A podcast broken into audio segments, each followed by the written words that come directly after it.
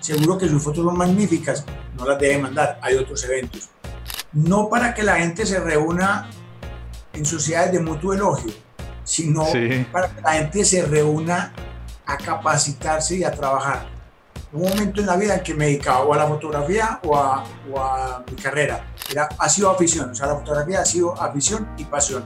Que se reúnan con los amigos y inicien, llámese club, llámese lo que quiera, agrupación, pero para compartir trabajos, no para hacer piquitos, no para decir que es que les gusta mucho, no, es que está muy buena la foto, no, para hacer duro, Señores, ¿qué tal? ¿Cómo están? Bienvenidos de nuevo a Parlagrafía. Ya saben, suscríbanse. Aquí hablamos de las historias detrás de la fotografía y en esta ocasión vamos a seguir hablando con Hernán Jaramillo en la segunda parte de la parla que tuvimos con él. Vamos a seguir hablando de la importancia de compartir esas fotografías, de buscar feedback, retroalimentación, de que le digan a uno cuando la foto es bonita, cuando es fea y no siempre, como dice él, reunirse, echarse flores. Entonces, muy pendientes ahí, suscríbanse y sigamos hablando con Hernán.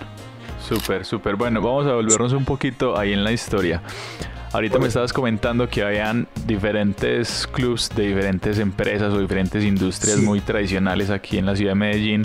Y yo recuerdo que en, creo que es en el Museo de Antioquia, hay una colección que es como la Vinal o algo así, que creo que la hacía Coltejer. Eh, antes las empresas como que hacían mucha promoción o, muchos espacios culturales y de arte, o cómo era ese escenario así como esos, de esos grupos de, de empresas. No, no, no para fotografía, pero sí había el, el, eh, ese, el hacía ese salón de arte, pero era de todo, de todo, eh, eh, pues de todas las ramas. Fotografía era muy poquito, sí, también había fotografía, pero era muy poquito. Llegar allá no era tampoco nada fácil, pero conseguir patrocinio con las empresas para fotografía, eso no, no era muy difícil. Para que le patrocinaran algún evento o algo era muy difícil. Créanme que sí. Entonces, lo que se hizo, se han hecho es milagros. hoy, hoy en día, porque el Salón Colombiano tiene el patrocinio de entidades muy serias como eh, la Fundación MUP, eh, Celsia y la Fundación Suramericana. Pero porque ha sido un trabajo donde se ha demostrado que se ha hecho cosas, se saca el libro, se hace la exposición, participa mucha gente, inclusive este año el concurso fue gratuito para permitirle que más gente participara, o sea, eh, ser más más que más amplios en la participación, o sea, participe todo el mundo. Venga, esto es un espacio abierto. Eso porque lo financian, porque un, un concurso de esto se gasta mucha plata, la publicidad gasta mucha plata, las redes gastan también mucha plata. Y hay gente que está trabajando, o sea, quien está recibiendo, quienes, o no sé si son quienes o unos o varios, están recibiendo las, las fotos, las tienen que organizar los temas, luego la plataforma que se se montó para eso. O sea, eso tiene mucha inversión y pues gracias a esta entidad se está manteniendo. Obviamente también está la Biblioteca Pública Piloto, que igual eh, nos facilita el área de trabajo para las exposiciones.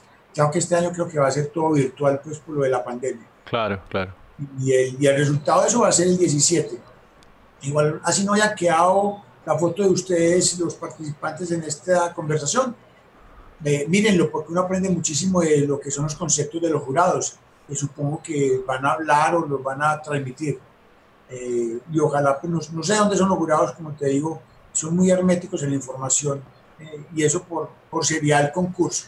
Me parece magnífico cuando son jurados internacionales, porque es otra gente, o sea, no son ni profesores de los alumnos que van a juzgar, sino gente que no conoce las, las imágenes nuestras. Entonces, quedar ahí es, es un reto y si no quedó, no se preocupe, sigue intentando, como cuando uno destapa la gaseosa y no ganaste. Sigue participando. Sigue raspando, eh, hágale. Pero tiene que tomarlo uno con, con calma. Excelente, excelente. Bueno, ahorita estabas contando que el, te parecía muy importante esa reunión a, a ser críticos, a, a, conocer el trabajo del otro, a cómo, cómo es eso cuando estás tratando como con algo subjetivo como la fotografía y que de pronto hay situaciones en que esos egos empiezan ahí como a, a jugar de un lado a otro. ¿Cómo eran, cómo eran esas reuniones de, del Club Cámaras, por ejemplo, cuando tenías, eh, pues cuando participabas ahí en esos, en esos grupos, en esos clubs? No, no, pues como te digo, las reuniones uno, normalmente nos reuníamos en semana por la noche nos reuníamos en las Torres Bombona, en la oficina de un arquitecto. Uno llevaba las tres, cuatro fotos que había sacado en la semana o alguna cosa y uno las presentaba, entonces uno presentaba la foto y entonces ya normalmente pues las críticas siempre se habían hecho primero desde el punto de vista conceptual, que estaba mostrando la foto, que dice, y luego se analizaba la parte técnica, cómo la revelaste, te quedó muy contrastada, qué papel utilizaste, multígrado, mate o brillante, y se le daban ideas a la gente de cómo mejorarlo. Y, es un trabajo de retroalimentación que, como te digo, es muy importante y que hoy todavía se sigue haciendo. Como te digo, esto es, la parte de la fotografía tiene que ser un trabajo en equipo. Eso no puede ser un trabajo solo porque uno se encuentra como mucho fotógrafo, como que primero que hubieran creado las cosas, las cosas nadie las creó. Hace mucho tiempo las cosas están. Desde el mejor dicho, desde tiempos inmemorables las cosas están. Simplemente saberlas retomar y, y, aplicarlas a la fotografía. Pero entonces uno no puede decir que, que la foto movida es autoría de, de Andrés por decir alguna cosa. No, esa foto no es de Andrés, es de alguien más que la trabajó y se ha venido desarrollando y uno la tiene que seguir trabajando si le gusta. Entonces, eh, uno aprende mucho con el intercambio. Y como tener también esa humildad para saber recibir como ese, esa retroalimentación de decir, uy, ve, no había pensado en esto, o, o, como esa, pues como esa disposición.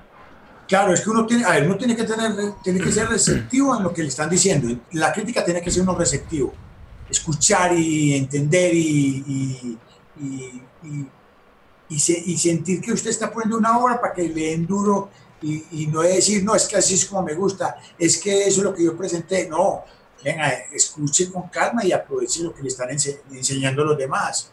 Y lo otro, pues uno tiene que andar con la cámara para todas partes, pues si a uno le gusta este, este hobby, pues hágalo como hobby, hágalo con ganas. Y si lo hace por trabajo, pues igual tiene que andar uno con la cámara. La oportunidad está ahí cuando de pronto le pasa uno de frente. Claro, claro. De con la cámara. ¿Qué tanto eh, ha cambiado esa actitud a ser receptivo a la crítica con, como con las diferentes generaciones que has trabajado? Eh, pues a esa hora la gente más receptiva o menos receptiva a la crítica, más abierta, como más, más dispuesta a estar a ser criticados o cómo, cómo ves como ese cambio generacional? Vea, yo he visto, se, sigue viendo las dos cosas. Uno encuentra gente joven que te recibe la información, te escucha, eh, pero también, escucha, también ve uno gente que le dice, no, pues que a mí me gusta así o no. Entonces, si le gusta así, ¿para qué la muestra? Porque yo no le voy a decir que está buena, le, estoy diciendo esto y no se enoje. O sea, si yo le critico una foto, yo le estoy diciendo a usted las cosas que yo estoy viendo, cómo las estoy percibiendo. Entonces, aprenda de eso. Ahora, si usted está convencido que lo que suyo es, déjela así, no la toque. Pero si me la está mostrando es porque quiere, o si me está poniendo en consideración una foto es porque quiere que yo le diga lo que yo veo, bueno y malo. ¿sí? A veces es muy duro, es que cuando le critican a uno es muy duro, porque uno cree, no, esta es la foto, ah, esta es la foto, es que esta foto no me voy a bajar. No, hágale que es que esa es la que le estoy contando, es, venga, lo que yo estoy viendo, es, la idea es que uno sea amplio para recibir las cosas, que no le duela y sacar lo mejor de cada uno o sea, eso, eso, es, eso es básico. Ser receptivo, pero es para todo el mundo. Es para todo el mundo. Excelente, excelente. Bueno, la gente que está ahí escuchando o viendo el video, que esté ahí como antojado, como que todavía esté dudando de, eh, ¿será que voy al club? No. ¿Qué, qué tipo de actividades o qué tipo como de, de enseñanza se podrían sacar en una, en una o varias sesiones del club, como para que la gente tenga una, una conciencia de, de qué es lo que van a ir a aprender allá? A ver, eh, eh, yo hablo, cuando hablo que la gente se reúna, le estoy diciendo que se reúnan en cualquier parte. O sea, si ustedes están viendo desde otros lugares, armen sus clubes allá, donde esté, donde se encuentren, no tienen que estar en Medellín. Los que están en Medellín, pues estar en el Club Fotográfico Medellín o crear otro grupo en Medellín no tiene ningún problema. La idea es integrarse. Nosotros manejamos eh, por estructura cuatro reuniones al, al mes las cuatro reuniones son las siguientes. Una, una reunión donde hay un concurso fotográfico que se coloca con mucha antelación, con un año de antelación para que la gente trabaje en el tema. Entonces, por ejemplo, se coloca el tema viajes. Pues haga sus fotos de viaje y presente sus cuatro fotos y se las van a analizar. De ahí de ese concurso interno, pues viene, o sea, se nombra un jurado, se tratan de nombrar jurados pues que variados que nos puedan retroalimentar mucho sobre las imágenes que presentamos. Eso ayuda muchísimo. O sea, más que ganar o perder es la retroalimentación sobre las imágenes que uno presenta. Y tenemos tres reuniones más donde normalmente tenemos un espacio para que los socios presenten su portafolio. Otro espacio donde eh, traemos a algún conferencista que nos muestre su portafolio, o su historia, o su cuento. ¿sí? Y una, una cuarta reunión que también se utiliza es análisis de fotos, donde la gente presenta las fotografías solamente para analizarlas, para que se las critiquen y aprenda de ese, esa crítica, esa retroalimentación.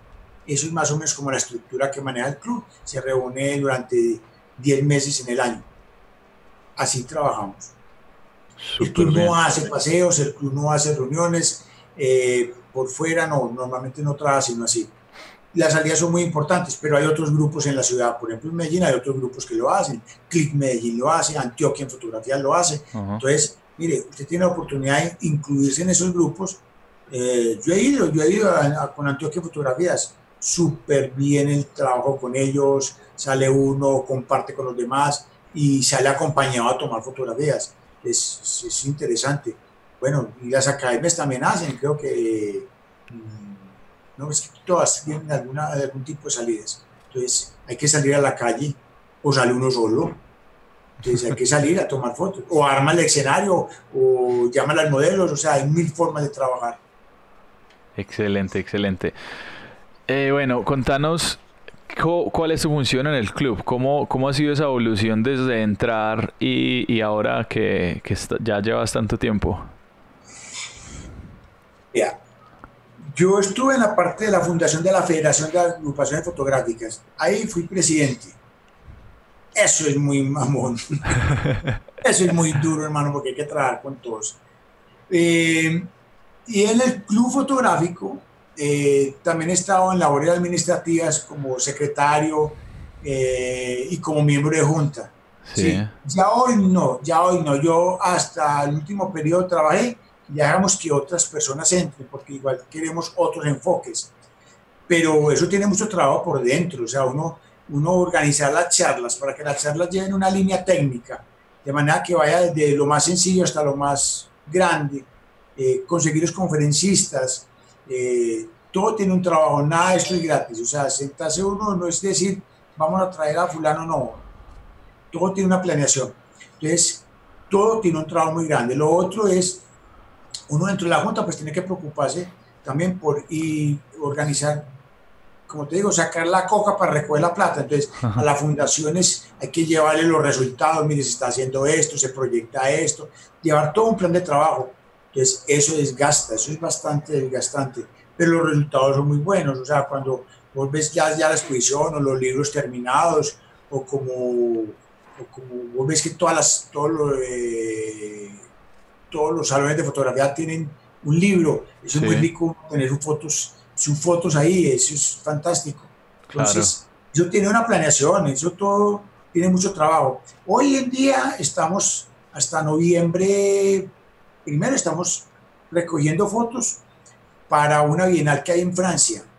Podemos, Colombia puede mandar 30 fotos y nosotros somos los encargados de organizar las 30 fotos y el tema va a ser retrato. Así que los que no saben, anímense. Ahorita le mando el, el folletico con la participación. Y la participación es gratuita en su primera etapa, donde cada persona puede mandar hasta 5 fotografías para evaluación. Ya al final, los que queden si deben de pagar una cuota por servicio y por manejo, que son como de 42 mil por, foto seleccionada. Pero entonces hay que atreverse también a mandar las fotos. Entonces me preguntabas, la parte administrativa sí hemos hecho como todos los cargos, como toda la historia, y hay que darle paso a gente nueva. Eh, pero sí tiene trabajo, nada, nada es gratuito, tiene trabajo, pero es muy rico después ver los resultados. Ver los resultados de que tú ya llevas 65 años, ver el resultado que hay otros clubes que se mantienen, aunque ya no, pues oficialmente, como te digo, el Club Cámaras, donde estoy. Y, y, mucho pesar también porque hubo clubes que existían en la ciudad y se perdieron. Los clubes dentro de las empresas se, se, se diluyeron. Pero igual, o sea, hoy, hay más posibilidades hoy para reunirse. Mire, uno por aquí en Zoom encuentra uno cantidad de oportunidades de reunirse con todo el mundo. No sé si alguna vez habrás visto reuniones del club fotográfico, porque las reuniones del club fotográfico son abiertas al público. Ah, excelente. La nacional público, o sea, usted simplemente entra a las páginas del club y ahí va a encontrar, el martes es tal reunión con tal persona, hubo unas conferencias de España, hubo unas charlas con, bueno, en fin, cantidad de cosas. Entonces, antes lo que pienso es que hay una saturación de cursos y de talleres que queda uno fundido. Yo recibo aquí información de muchos amigos. O, ayer, por ejemplo, había como cuatro eventos. Había ah, uno en, Barranquilla, la presentación de un fotógrafo, el tema era Maximiliano, me parece buenísimo, pero al menos está en YouTube para verlo. Está el salón de, de la juzgamiento del trabajo de los días, que lo vi porque fue muy interesante lo que el jurado expresaba de sus trabajos. Eh, había otro evento con, eh, de mujeres fotógrafas, que creo que era en Popayán. Entonces, hay, tan, hay demasiado, hay demasiado. Entonces uno tiene que como igual filtrar y escoger lo que más le llama la atención. Y no se enloquece uno. Claro, claro. Ahorita que mencionabas que fuiste presidente de, de esa institución, yo he escuchado ya varios fotógrafos que señalan la necesidad de tener como una especie de, gremio o como organización que sirva eh, para guiar o regular cierto tipo de actividades, precios o etcétera. ¿Cómo has visto vos esa, ese escenario en tus años de experiencia? Mire, eso en varias ocasiones han querido hacer cosas. Ya hubo intentos también con Alfoto, que fue algo en que se creó se creó en aquella época. Pero primero, ¿verdad? muchos fotógrafos hoy en día que son fotógrafos eh, comerciales, ellos, primero que todo, sienten la necesidad de hacer eso, pero cuando uno les dice es que ustedes tienen que invertir, porque es que hay que nombrar un presidente, hay que nombrar un secretario, hay que nombrar, hay que tener una oficina, hay que trabajar, eso implica sacar plata. Entonces ya, ya cuando dicen, ah, sacar plata, entonces, no, si quieren las cosas gratis, gratis no se va a conseguir nada. Y poner de acuerdo a todo el mundo va a ser muy difícil. Por eso, mm, a ver, está la Junta de Contadores, ya usted dicen los contadores, mire, usted debe cobrar por la firma suya un mínimo, salario mínimo, 800 mil pesos, ese es el salario mínimo. Ah, bueno, entonces, una junta de fotografía puede decir, listo, es que la fotografía mínimo vale 200 mil pesos una foto, pero lamentablemente hay mucha gente que no lo hace así, que la venden hasta por mil pesos. Entonces, no se preocupen por lo que venden la competencia. Yo pienso que usted lo que tiene que vender es un servicio. O sea, y estar agrupado va a ser muy difícil. Estar agrupado es muy difícil si no invierte. Para estar agrupado hay que invertir. De hecho, ya se han hecho intentos, se han hecho cosas con esto, pero no se ha logrado. No se ha logrado. Entonces, yo le diría a los fotógrafos comerciales que de pronto nos están viendo, no se preocupen tanto por del otro, sino que se preocupe por usted, de que usted venda un buen servicio y venda servicio, venda servicio. Eso es lo que la gente busca. La gente de pronto no le interesa que usted le diga que vale mil pesos, no, no le diga cuánto le cuesta. Es yo te voy a tomar las fotos así, te voy a dar tanto tiempo, te las voy a tomar de esta forma eh, y aquí tengo las muestras y hacer eso. Es hacer que la gente se enamore de tu trabajo para que te lo compre pero no pensar en que vas a rebajar, porque es que él ya ya cobra un millón y usted va a cobrar 500, entonces, ¿por qué, pero usted por qué va a cobrar 500? Cobre el mismo millón, pero venga, pero muéstrelo, muéstreselo al cliente, le estoy ofreciendo esto, porque eso ha sido una lucha como muy dura en el mercado. Entonces, yo he visto fotógrafos que no, es que están dando más barato. usted, usted está ofreciendo por barato o porque tiene un buen producto, venda su producto. Más, le decía yo ahora, nosotros vendíamos Unilever Andina En, los, barrios. A mí me compran Unilever Andina y Unilever Andina eran productos caros. Pero a Unilever le interesaba. Cuando, digamos, voy a hablar de una crema dental que, eh, digamos, primero no era Unilever, era Cloxa. Y nosotros, en otro vendíamos Cloxa y, la competencia Palmolive vendía eh, Colgate. Palmolive para lograr el mismo margen de utilidad que lograba Unilever tenía que vender mil cajas, en cambio Unilever tendría que vender 100. Entonces, nosotros vendíamos bien 100 cajas y había publicidad y material para vender las 100 cajas. Entonces, piense usted qué quiere, o sea, decida a, qué, a dónde quiere llegar. Unilever vendía eh, o vende Axe, Entonces es el desodorante, pero no te están vendiendo un desodorante, te venden que te atrae a las mujeres, que oler muy rico, que mejor dicho usted lo van a coger y lo van a estripar y mejor dicho, mejor dicho, hizo las que Te están vendiendo una ilusión, un, sueño. Entonces, ¿qué pasó? Unilever dijo, vamos a llegar a más gente que no me puede comprar el desodorante grande que vale, por decir, al 10 mil. Entonces sacó sobrecitos de mil pesos para poderlos colocar en la tienda para que la gente pudiera llegar a esa ilusión por mil pesos. Simplemente cambió de tamaño. Entonces, ojo, lo que le estoy diciendo es, usted puede tener un paquete de 10 mil fotos o puede sacar un paquete de una foto y venderlo con el mismo margen, pero le llega a todo el mundo. Entonces, ¿lo entendió? Es poder llegar a más gente con su producto. Venda producto, venda el sueño, venda la calidad de su material eh, y verá que va a lograr los resultados, va a lograr resultados. Pero no piense que vamos a lograr eh, volver a, unir la gente, eso va a ser muy difícil, muy, muy, muy difícil. Si la gente no invierte, si la gente invirtiera, sí se podría, porque tiene que, son muchas cosas que hay que hacer, o sea, hay que pagarle a la gente para que esté haciendo labor. Claro, claro, es que es, es o sea, apenas natural, pues que hay que tener unos recursos, una logística y todo. Claro. Bueno, ahorita que mencionabas esto de, como que aprenda a, a, que a promocionar y a distribuir su producto, yo he escuchado eh, como algunos comentarios que dicen como que es muy común que en el gremio de los fotógrafos eh, como que no se tenga esa conciencia como de negocio o como de saber vender el producto y por eso esto, entonces yo tengo la fotografía mil y también como escuchaba a alguien como en la parte de la escritura, que era como que no, o sea, la foto tiene que hablar sola, entonces yo no sé escribir, no me importa, como que ¿qué otras cosas creerías vos que, es importante que un fotógrafo como integral considere para su como caja de herramientas? A ver, el, definitivamente uno tiene que estar preparado, o sea, uno tiene que ver cine, uno tiene que leer libros, uno tiene que estudiar, uno tiene que estar preparado, o sea, lo primero, estar uno preparado. Eh, no todo el mundo, no todo el mundo, digamos, por tener, por tener una cámara de fotógrafo, como igual, si igual me pone una escala de pelo aquí, unas tijeras, yo no soy médico, pero por eso cada uno tiene que prepararse. Y hoy en día pienso que hay demasiadas academias donde usted se puede preparar y puede conseguir mayor información. Y y hay muchas en la ciudad, o sea, aquí en Medellín hay muchísimas, y yo creo que en cualquier parte hay muchísimas. Entonces, es cuestión de que escoja y empiece a estudiar, prepárese, prepárese para que pueda hacer los trabajos y avance, o sea, invierta, tiene que invertir en usted, no puede hacer las cosas, no es el equipo, como le digo, es el ojo, es trabajando y sacando la máquina y ejecutando. O sea, no todo puede que hacen las ideas plasmadas en el papel. Entonces, ¿Se puede? Sí se puede, pero hay que trabajar, hay que ejecutar.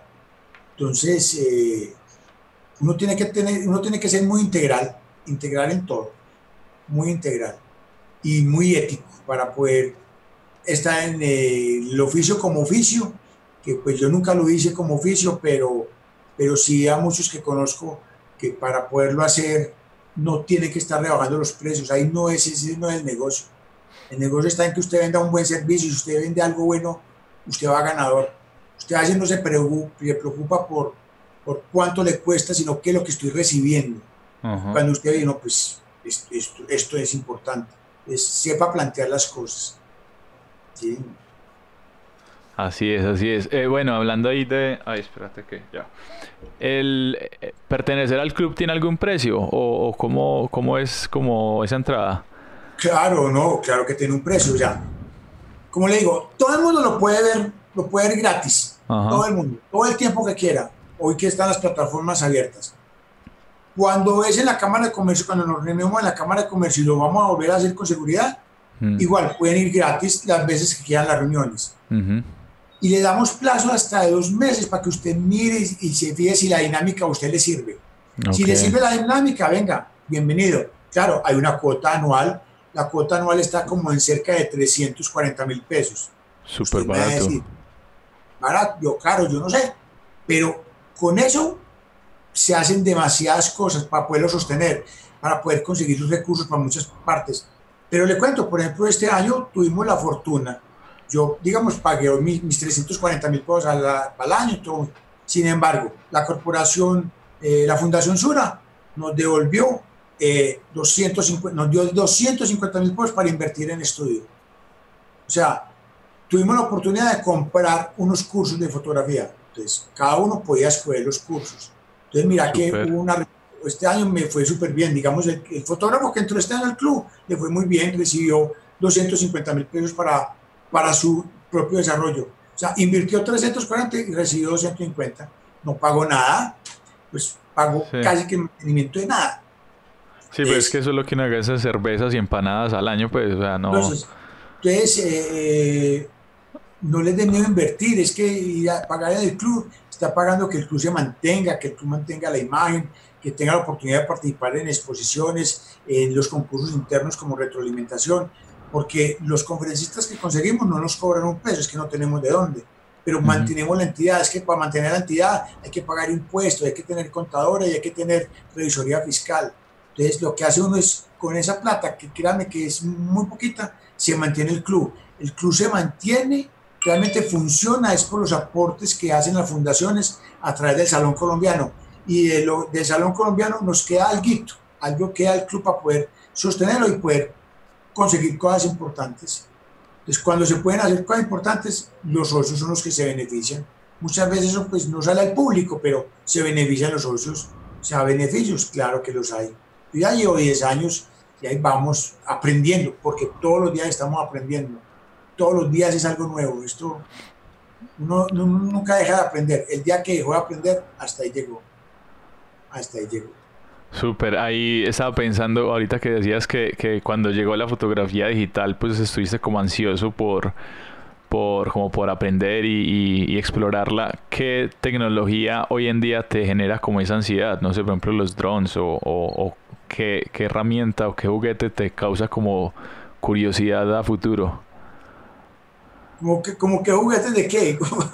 pues, por ejemplo, no sé, los drones. A mí personalmente, yo digo, uy, bacano tener un dron. Ah, no. Genialísimo. Yo quisiera tener un dron. Es más, le voy a contar.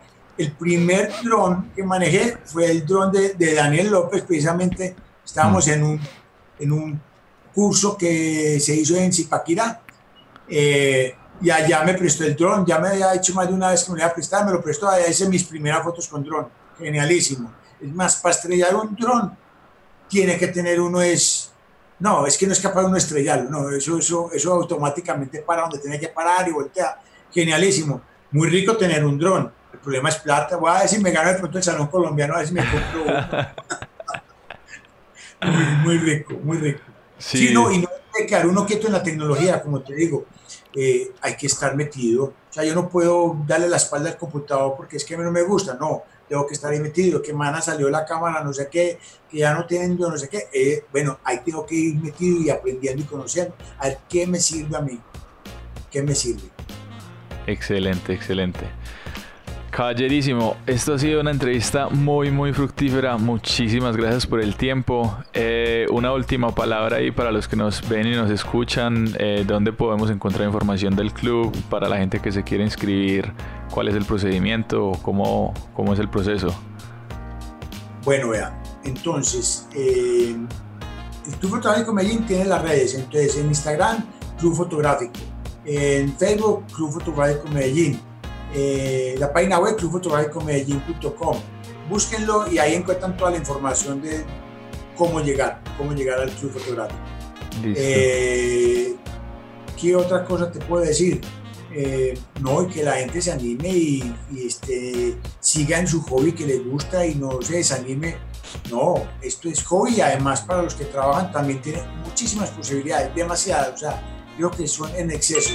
Es simplemente eh, de pronto hacer, agruparse un poquito más.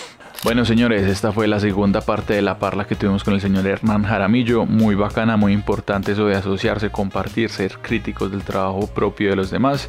Y por aquí les tengo un anuncio eh, parroquial. Dentro de poco sale la nueva versión de esta revista Monocromo para que estén muy pendientes ahí, para que pillen los nuevos trabajos. Están haciendo un excelente trabajo.